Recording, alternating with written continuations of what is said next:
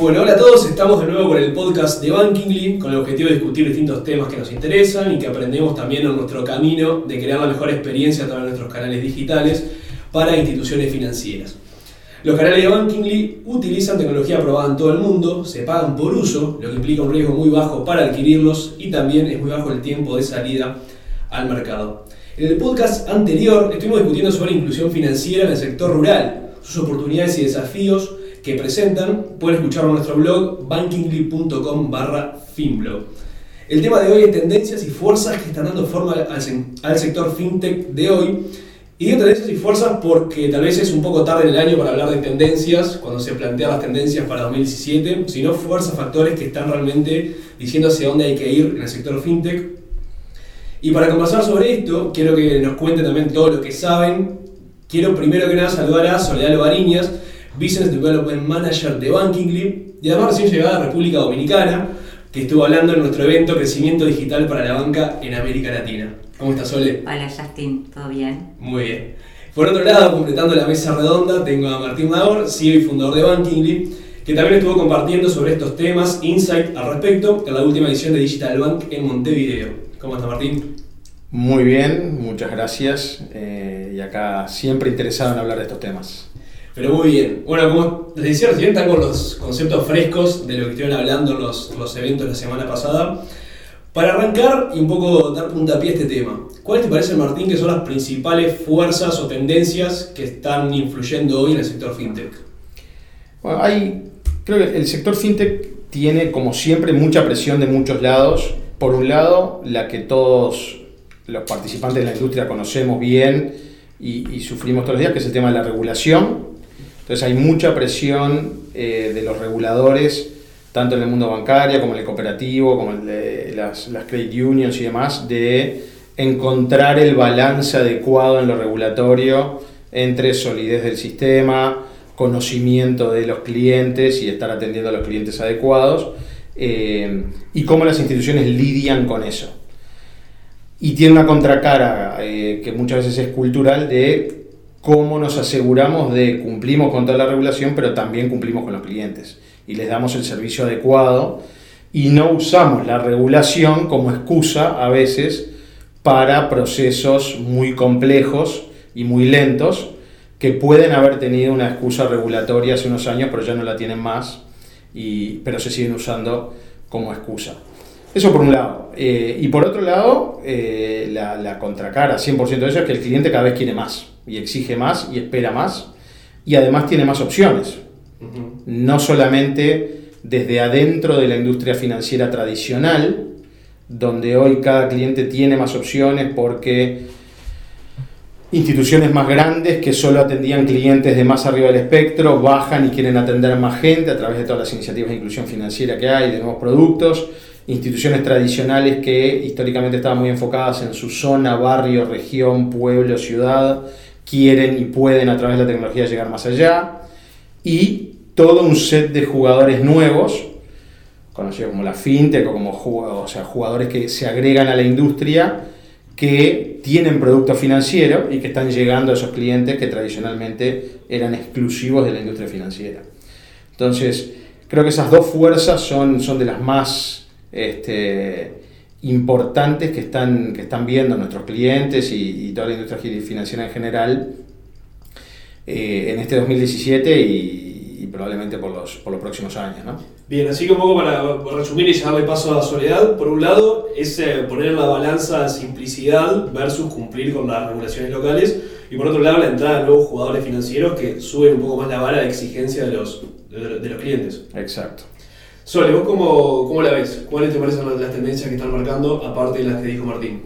Igual, ya para mí creo que no son tendencias, ya es el ahora, o sea, eh, un poco por el feedback que, que recibo de, de, la gente en, los distintos países a los que, a los que voy, eh, sucede que están todos preocupados, ya no es un testeo, ya no estoy mirando qué puedo hacer. Eh, un poco unido a lo que, dice, a lo que decía Martín, ya no estoy mirando lo que puedo hacer, ya tengo que mirar porque tengo que hacer. Y, y todo esto, si bien es un boom de una serie de cosas eh, a las que hasta se le, puede, se le agrega lo que es la inteligencia artificial, que, que, bueno, que va a ser muy importante para manejar la cantidad de, datos que, que, generamos hoy en día, que eso tienen que preverlo las entidades financieras en general, la industria de las finanzas en general, porque si bien es algo que ya se está utilizando, eh, va, a ser mucho más presión en el área financiera. Eso es algo, como decía Martín, hoy hay que atender al cliente, el cliente viene acostumbrado eh, por, por, otras industrias a, a, tener lo que necesita ahora, por otras aplicaciones, por, por algo que se está dando desde hace un tiempo ya. Y, y esto ya no puede ser eh, la, la, banca y las cooperativas y las entidades de, del área de las microfinanzas no pueden hacer la vista gorda al asunto. O sea que esto es una realidad y que cuando uno lo presenta de esta manera, eh, después las preguntas y, y, las cosas que agrega la gente que está en el área, eh, realmente lo que, lo que dice es sí, este, estamos viendo eso, necesitamos permanecer y creo que la única manera de permanecer es invirtiendo más en, lo que es este, la innovación tecnológica, eh, en, lo, en, lo, que es este, darle más al cliente, más allá de, también del tema regulatorio que es importante. Digo, hay, hay países, específicamente puedo nombrar Bolivia, la, cooperativas en este momento, el ente regulador realmente le está exigiendo que tenga canales digitales uh -huh. para, para que los socios puedan operar por, por, intermedio de ellos. O sea, pasa a ser en breve eh, parte de, de, lo que es la regulación. O sea que no, realmente para mí ya la tendencia trascendió, es, es el ahora, ¿no? Es ya. Sí, sin duda la exigencia es muchísimo mayor tal vez que otros años, sí. También ha dado esa, ese sentido de urgencia que, que hablaba Martín al comienzo.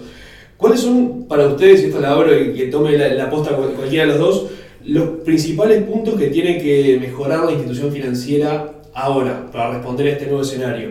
Bajándolo, bajando la tierra. Vos hablabas un poco de innovación tecnológica. Bueno, ¿en qué sentido? ¿Cuáles son aquellas cosas que tienen que mejorar rápidamente las instituciones financieras?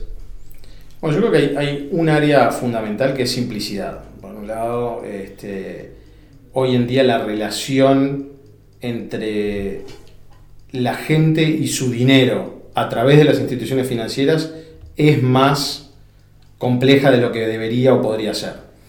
Entonces, eh, la simplicidad no es solamente una cuestión tecnológica, es una cuestión de procesos, es una cuestión de operación y sobre todo es una cuestión de poner al cliente primero. Cuando utilizamos el formulario que me tiene que llenar el cliente para este producto que me está pidiendo, y le ponemos varios campos adicionales porque a alguien se le ocurrió que está bueno tenerlos actualizados, nadie está pensando cuánto le molesta eso al cliente e incluso cuánto baja las ventas de ese producto simplemente porque el formulario es más largo de lo que tiene que ser. Y eso muchas veces es una cuestión de falta de foco en el cliente y ponerlo en el centro de todas las cosas. Y eso es una cuestión casi que más cultural de la institución y de ahí tiene que venir el cambio desde arriba y desde en todos los aspectos de la cultura, más que solamente en lo tecnológico. En lo tecnológico después, si esa es la cultura, va a ser un reflejo y la tecnología va a ser simple y usable y va a estar bien pensada respecto al cliente. Esa para mí es una de las, este, de las grandes cosas. Y otro, de, para mí, de los pilares, antes de, de darle espacio a Soledad para que siga elaborando, para mí tiene que ver con el tema de relevancia eh, y, cómo creamos experiencias para los clientes que no solamente sean sencillas y simples, ojalá, sino que además es altamente relevantes. Eh, Soledad ya menciona el tema de inteligencia artificial, tiene un enorme rol para jugar en ese tema, cómo aprendemos de todas nuestras interacciones históricas con el cliente, cómo aprendemos de su contexto, de sus circunstancias e incluso de sus grupos de referencia, cómo se comportan sus pares, para que cada interacción con el cliente tenga un altísimo nivel de relevancia. El mensaje de marketing que te mando no tiene que ser el que le mando a todo el mundo, sino tiene que ser el que te puede interesar a ti. El, por, por, ejemplo, relevancia, ¿a qué, te referís? Yo, yo, como usuario de... Me refiero a las ofertas que me haces. Y tienen, y las ofertas como siempre tienen diferentes niveles de intrusividad en mi vida. Uh -huh. Ni que hablar, que si me vas a llamar por teléfono, más vale que sea en algo que sea altísimamente relevante. Si me vas a interrumpir en lo que yo estoy haciendo para tratar de venderme algo, tiene que ser muy bien pensado y tiene que estar muy informado de vuelta sobre mi historia, mis productos, mi contexto, mi comportamiento, el comportamiento de mis pares y demás. Y ahí sí hay mucha tecnología para aplicar a la hora de definir cuando te llamo para venderte qué te estoy llamando. Eso es un ejemplo. Este, y después hay, hay, maneras de venderme o de comunicarme cosas que son más light touch, con un toque un poco más simple y más sencillo, donde bueno, quizás puedo ser un poquito menos relevante y tirar un poco más de líneas para pescar, pero también sigue estando toda esa cuestión de tenés que ser relevante, no me ofrezcas cosas que ya tengo, no me ofrezcas cosas que ya te dije que no quiero tener, no me ofrezcas préstamos que por muy altos o muy bajos no tienen nada que ver con mi nivel de activos o mi nivel de ingresos. Eh, y de vuelta, y eso ahí sí, a diferencia de mi punto anterior respecto a la, la, simplicidad y cuán cultural es, esto tiene que ver mucho más con la tecnología y tiene que ver mucho más con cómo, por un lado, generamos los datos y segundo, los utilizamos de una manera que nos provea ese nivel de relevancia. Bien. Algo que ya te tiene una pregunta, expandí sobre eso, Sole, pero también algo que contaba Martín creo que está bueno para, analizarlo. Hoy hablabas que al principio tiene que hacerse primero el cambio cultural, después el tecnológico. ¿Tiene que ser así? ¿Es necesario este cambio, esta sucesión de factores, primero cultural y después tecnológico, para esta innovación tecnológica que decías hoy? Sí, eh, yo lo que, lo que estoy viendo mucho, eh, vuelvo a repetir, el feedback de, de las visitas que, que hacemos trabajando en, en, los países en Latinoamérica es, es, este, ¿qué pasa? Un poco el boom de, de, de esto de las tendencias hace que eh, las entidades, la industria financiera empiece a, querer eh, colmarse de tecnología eh, de todos lados, ¿no? Entonces, este, Martín en un momento ahora mencionaba darle cosas simples que, sean usables, que, y la cultura los tranca un poco, en realidad sí tienen que abrir un poco la cabeza en cuanto a, la, a, darle calidad, porque obviamente estamos hablando de tecnología, yo sigo haciendo de tecnología y, y, el sector financiero o el fintech, digamos, este, y yo sigo haciendo hincapié en, en que hay, tiene que haber un cambio de cultura, tenemos que abrir la cabeza eh, para entender que la innovación es necesaria, pero que es necesaria la innovación no en calidad, no en, en, cantidad, ¿no? porque hoy lo que a mí me pasa es que voy a una entidad y de repente veo que tiene, siempre pensando en darle lo mejor al cliente, sin duda, eso es así y creo que se ve de esta manera, pero este, de repente se tiene una aplicación para, para, pagar, una aplicación para enviar una solicitud, una aplicación para... Entonces llenamos al, al cliente de aplicaciones. Eh, con lo cual ahí no lo estamos haciendo sencillo, como Martín hablaba del formulario hiper largo que nadie va a querer completar, no, no le estamos dando eh, la sensación de que va a ser sencillo y por ende este, no, no va a dar resultado. Entonces es como una mezcla, el cambio de cultura el, el, las, ah, capaz que le podemos decir desesperación de, de, entrar en esto de las tendencias y brindar lo mejor al cliente, atraer al cliente, atraer, mantener al cliente que tenemos, atraer al millennial, que es algo bastante que se está hablando mucho hoy y que es una realidad. Este, millennial no va a ser una fila nunca en su vida, no quiere ir No queremos hacer una fila nosotros. ¿Verdad? No, no, no. Pero también todas las exigencias tienen que tener y cosas que tienen que cumplir las instituciones las meten a nosotros ahora, los millennials. Bueno, Somos exigentes como cualquiera tendría que ser. No. Cualquier, cualquiera necesita buenas excusas para cambiar. Obvio. Y los millennials son una excusa como cualquier otra. Bueno, entonces, La regulación puede ser una, los millennials son otras. Bienvenidas todas las excusas mientras generen cambio. Claro, el, el millennial puede, eh, creo que puede empezar a generar ese cambio de cultura, como decía Martín, porque, porque están presentes, o sea, lo están diciendo, lo están gritando, así que, eh, pero creo que se dan las dos cosas, ¿no? Eh, tener, o sea, ver de cumplir con, con el cliente, pero eh, tratando de optimizar esa, esa tecnología. No darle millones de cosas que finalmente no vamos a usar porque queremos una sola cosa donde tengamos todo. Esa es la realidad. O sea, yo no soy millennial, pero me gusta eso también. Simplificar, simplificar y simplificar. sin duda. Me parece bien. Sin duda. Algo que me mencionabas al comienzo, ahora te volví a repetir, eh, el tema de inteligencia artificial. Se ha hablado mucho, es una buzzword que se habla en todos los, en todos los, los rubros. Ayer veía en Twitter que alguien técnico que decía, muchos hablan de inteligencia artificial cuando muchas cosas se solucionan con eh, un poco de JavaScript u otros lenguajes sin tener que entrar a lo que es inteligencia artificial per se.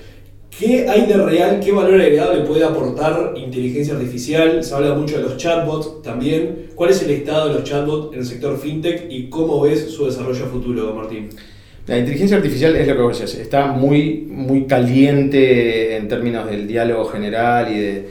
Está muy caliente en el tema de inversiones en startups y se está, están recibiendo muchísima inversión por un lado, hay muchísimas adquisiciones este, por, parte de las empresas grandes de software, Microsoft, Google, Apple, etcétera, este, de pequeñas empresas de inteligencia artificial para seguir agregando y creciendo rápido en ese, eh, en ese mercado. Pero creo que también como ciclo de hype rápido, donde se subió muy rápido en, en, en cuán caliente estaba el tema, ya rápidamente se está llegando a un consenso donde lo importante es las aplicaciones, el uso de y no la plataforma per se. Entonces hoy en día lo que tenés es a los grandes proveedores como son Microsoft y IBM eh, dando muy buenas plataformas de inteligencia artificial que dado que ellas las proveen a nivel de plataforma, ahí no está la diferenciación. La diferenciación está en qué uso haces de eso. ¿no? Entonces ahí hay, hay como varias áreas. Una, la que yo, yo hablaba más temprano, el tema de la relevancia es el cómo mediante algoritmos de machine learning o de deep learning o cualquiera, o sea, otros set, algunos otros de los sets de herramientas que hay alrededor del tema de inteligencia artificial, que uno, todo el mundo habla de eso, quiere decir muchas cosas muy diferentes en función de la tecnología que se aplica después. Este, ¿Cómo logramos sobre todo relevancia? Y esa es una. Es toda un área de aprender, aprender, aprender constantemente y sobre todo de que hoy nos permite, ¿por qué es diferente eso que aplicar un poco de JavaScript y demás? Y bueno, porque, se, porque te permite manejar una cantidad de datos a una velocidad que antes no se podía. Entonces es, cuando vos estás abriendo la aplicación y el software tiene que decidir qué publicidad te muestra, ahí hay 2-3 milisegundos para decidir eso. Y yo puedo decidir eso en función de no mirar ningún dato, sino que simplemente el servidor de campaña me diga, hoy toca esta campaña, entonces mostrarle este aviso, o puedo ir y mirar datos real time, incluso geográficamente dónde está parado ese cliente, a eh, todo su comportamiento histórico, a sus transacciones, y de vuelta, como decía más temprano, hasta las transacciones de sus pares de referencia para ver qué aviso le muestro en función específica de quién es, dónde está, cómo se comporta y cuáles son las chances más altas de conversión de ese aviso en particular. Por, ejemplo, estoy pensando, soñando, en mi uso de tarjeta de crédito, el banco, la institución, financiera ve que me gusta comprar muchas, mucha ropa, muchas cosas de moda, voy a tiendas de moda, ferias, acá hay una feria de moda importante, y también que me gusta viajar, que viajé una o dos veces en el último año. Entonces viene la Semana de la Moda en Milán y me pone un anuncio de, ¿querés ir a la, a la Semana de la Moda en Milán? Te doy un préstamo o un producto exclusivo para eso, cruzando mis dos intereses, la moda y el viaje, por ejemplo. Eso sería algo que se podría hacer con lo que, con lo que hablaba. Sin duda, y eso lo que quiere decir es, esa institución financiera típicamente tiene 25, 50, 100 cosas para vender al mismo tiempo. Entonces, lo que tiene, y tiene una cantidad acotada de veces en las cuales te puede vender algo, que son aquellas veces donde tú vas a consumir la aplicación, el sitio web o lo que fuera, con lo cual tengo la posibilidad de mostrarte algo, o que estoy dispuesto a molestarte, llamarte, mandarte un mail, mandarte un mensaje, lo que sea. Entonces, ahí está el tema de la priorización. Y de vuelta, vos podés priorizar por cosas más históricas, esta campaña la largué primero, hasta que no se la muestre a mil personas, no la dejo mostrar, que es bastante ridículo a esta altura del desarrollo. Eh, o, de vuelta, puedo ir y mirar tu historia de viajes, tu historia de consumo y demás, y decir es, esta será la octava campaña que tengo en mi lista de prioridades, pero es la que tiene muchísimas más probabilidades de que Justin me la compre. Y entonces como el criterio es maximizar la conversión, voy y te muestro ese aviso. Y yo, usuario, millennial además, agradecido. Total. Exacto. Este, eso, digamos, toda el área de relevancia es una de las áreas importantes de, aplicación de, inteligencia artificial. Y la otra es de servicio, lo que vos llamabas, preguntabas por los chatbots y demás. Este, hoy en día, una de las representaciones de eso que está más de moda es la de los chatbots, pero hay otras, tiene que ver con el operador, ya sea automático o humano, que te atiende en el teléfono y qué interacciones tiene. Hoy hay aplicación de inteligencia artificial que van desde al chatbot, que te pueda entender lenguaje natural y responder y ir este, la mayor cantidad de pasos posibles hasta no dar abasto y tener que pasarte un humano. Eh, también van cuando está el humano a cuestiones desde el, el chatbot está escuchando la conversación y si ve que hay un riesgo de retención de ese cliente, levanta una alerta automática, ya sea para que el supervisor se meta en la línea, para que te salte una oferta súper espectacular que tenés solo disponibles para clientes en riesgo o lo que fuera. Este, entonces, va a tener muchas expresiones. Hoy en día la de chatbot está, está de moda y como todas las modas se puede convertir en algo estable o pasar y, y veremos hacia dónde va pero, pero lo que seguro nos abre es muchísimas opciones de servicio bueno, relevante, basado en el contexto, de vuelta, ya desde basado en el tono, en el tono de la conversación, en cuán agitado está el cliente, o calmado, o contento, o enojado. Eh, y solo va a seguir avanzando. Es cuán útil le va a ser a la gente que tengas en el teléfono el día que, sin que él tenga que estar siguiendo las cuentas de Twitter de todos los clientes, vos le puedas avisar que este cliente acaba de tuitear desconforme. Eh, sin, que de vuelta, que el customer rep tenga que estar leyendo las cuentas de Twitter de todos sus clientes. Eh, nada, ese tipo de cosas, de vuelta, aumenta muchísimo la cantidad de datos que tengo que poder consumir y la velocidad a la cual las tengo que poder procesar y generar resultado inteligente de eso. Bien, bien, bien. Un poco la idea para, ir, terminando el, terminando el podcast y que bien lo, llamamos tendencias, ahora animarnos a, mirar un poco a futuro. Hablamos, inteligencia artificial va a seguir creciendo, va a ser un factor importante, depende del chatbot, por ejemplo, si es moda, si pasa o se queda, pero seguramente las aplicaciones se van a seguir, a seguir viendo. Ya para ir terminando, ¿cuáles son los, les parece, y fantaseando un poco, a, ver, a partir del conocimiento de, de la industria, ¿cuál sería la industria financiera ideal en unos 5 o 10 años aplicando todos estos nuevos factores y todas estas nuevas tendencias? ¿Cuáles son las características de esa institución financiera? Un poco para decir, a ver, para ustedes hacia dónde hay que ir.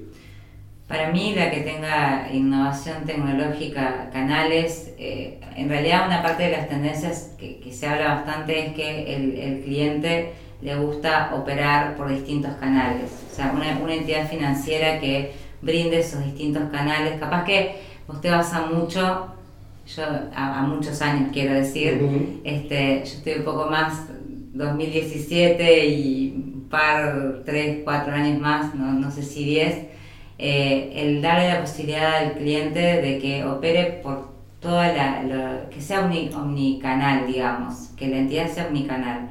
Eh, o sea, una cosa que va a pasar, que ya está pasando ahora y que va a ser habitual es, por ejemplo, pagar con el celular. Eh, eso, es algo que ya está. Y, creo que la tendencia tiene que ser a digitalizar sin duda eh, y que, cada entidad tenga canales digitales donde, como decía anteriormente, que le ofrezcan todo al cliente, que no, no, no necesiten tener varias aplicaciones diferentes de diferentes este, tipos para poder hacer transacciones, pagos de, servicios, este, ver un producto que le interesa, como decía Martín, un producto para comprar, o sea, que en esa aplicación la entidad financiera le ofrezca todo, no solamente un canal para transaccionar, sino un canal donde encuentre lugares para ir a comer, donde, donde sepa dónde están las sucursales, donde eh, donde pueda este, ver novedades de su entidad financiera. Eh, para mí creo que tenemos que ir por ese lado y este, eso, eso implica también un tema cultural, hablando de entidades de pronto más pequeñas, porque los bancos que ya este, internacionalmente hablando más o menos tienen este tipo de canales, pero las entidades más pequeñas de pronto, cooperativas y bueno, bancos pyme, eh, es, es momento de que visualicen el, el, brindar este tipo de canales a, a, los, a los clientes, ¿no? Bien. Martín, ¿cómo la ves mirando a futuro? Yo creo que a futuro el, el cambio más profundo que vamos a ver en nuestra financiera es el cambio en el balance de, de, poder o de fuerzas entre el cliente y las instituciones.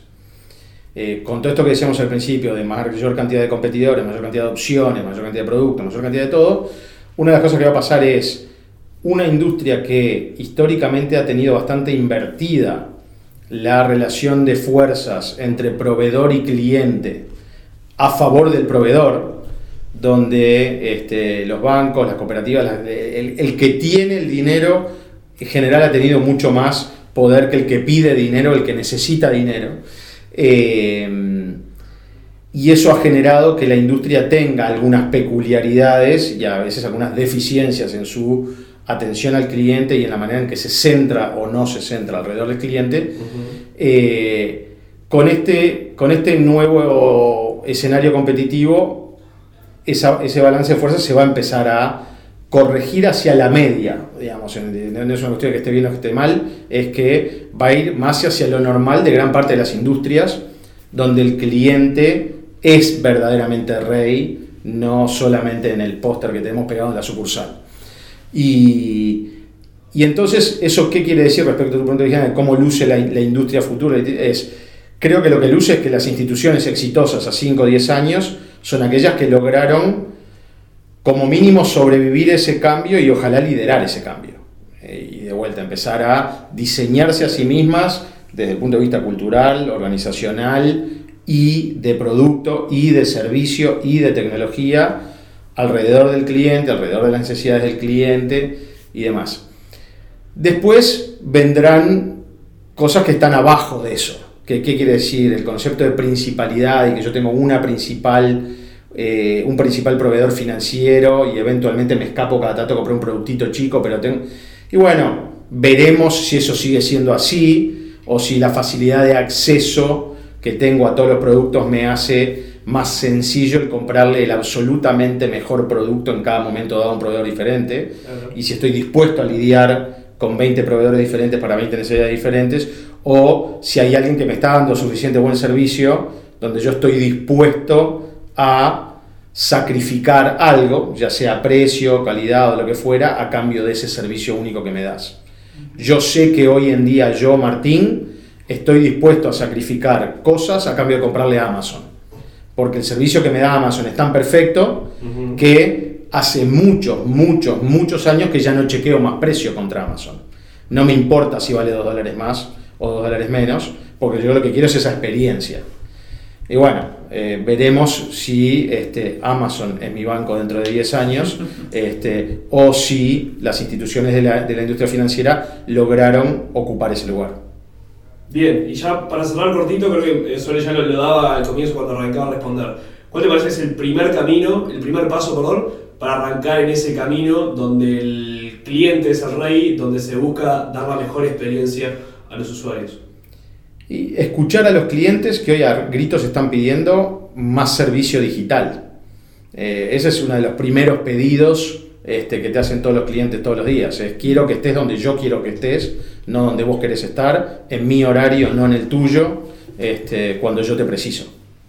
Clarísimo. Y creo que queda la invitación hecha creo, para que todas las instituciones arranquen a dar ese paso y arranquen a transitar ese camino que va a beneficiar a todas las personas, todos los usuarios que de una forma u otra somos clientes de instituciones financieras. Nos beneficiamos todos, las entidades, los, clientes, todos, absolutamente todos. Bueno, esperemos que, que, escuchen y que nos sigan usando como excusa los millennials entonces para, para que mejore el sector. Gracias Sole, gracias Martín. Gracias a ti. Gracias a vos. Y queda la invitación hecha para conocer más del contenido, todo lo que estamos generando desde Bankingly en nuestro blog, bankingly.com barra finblog y si quieren conocer más de nuestros productos, canales digitales, pueden registrarse en bankingly.com y tal vez, ¿por qué no?, hablar con Martín o Soledad para que les cuenten un poco más. Gracias a todos.